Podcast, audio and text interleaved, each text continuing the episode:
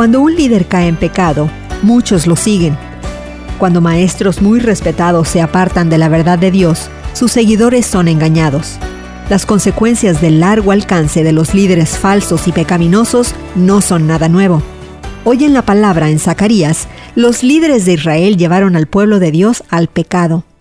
200 años después del ministerio de Isaías, Dios llamó a Zacarías a predicar a los judíos que habían regresado a Judá del exilio en Babilonia.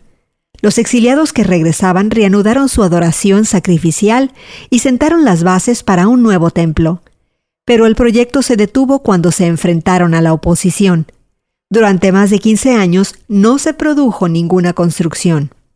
Entonces, Dios llamó a sus profetas Zacarías y Ageo para animar al pueblo a continuar.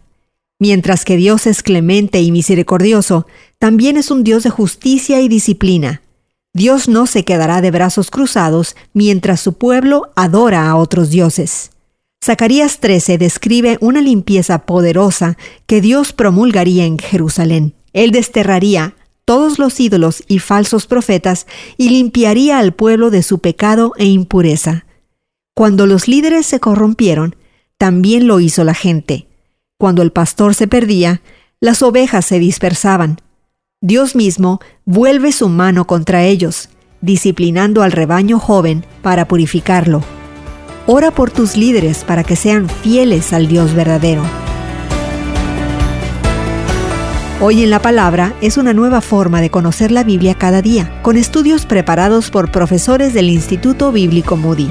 Encuentra Hoy en la Palabra en tu plataforma de podcast favorita. Más información en hoyenlapalabra.org.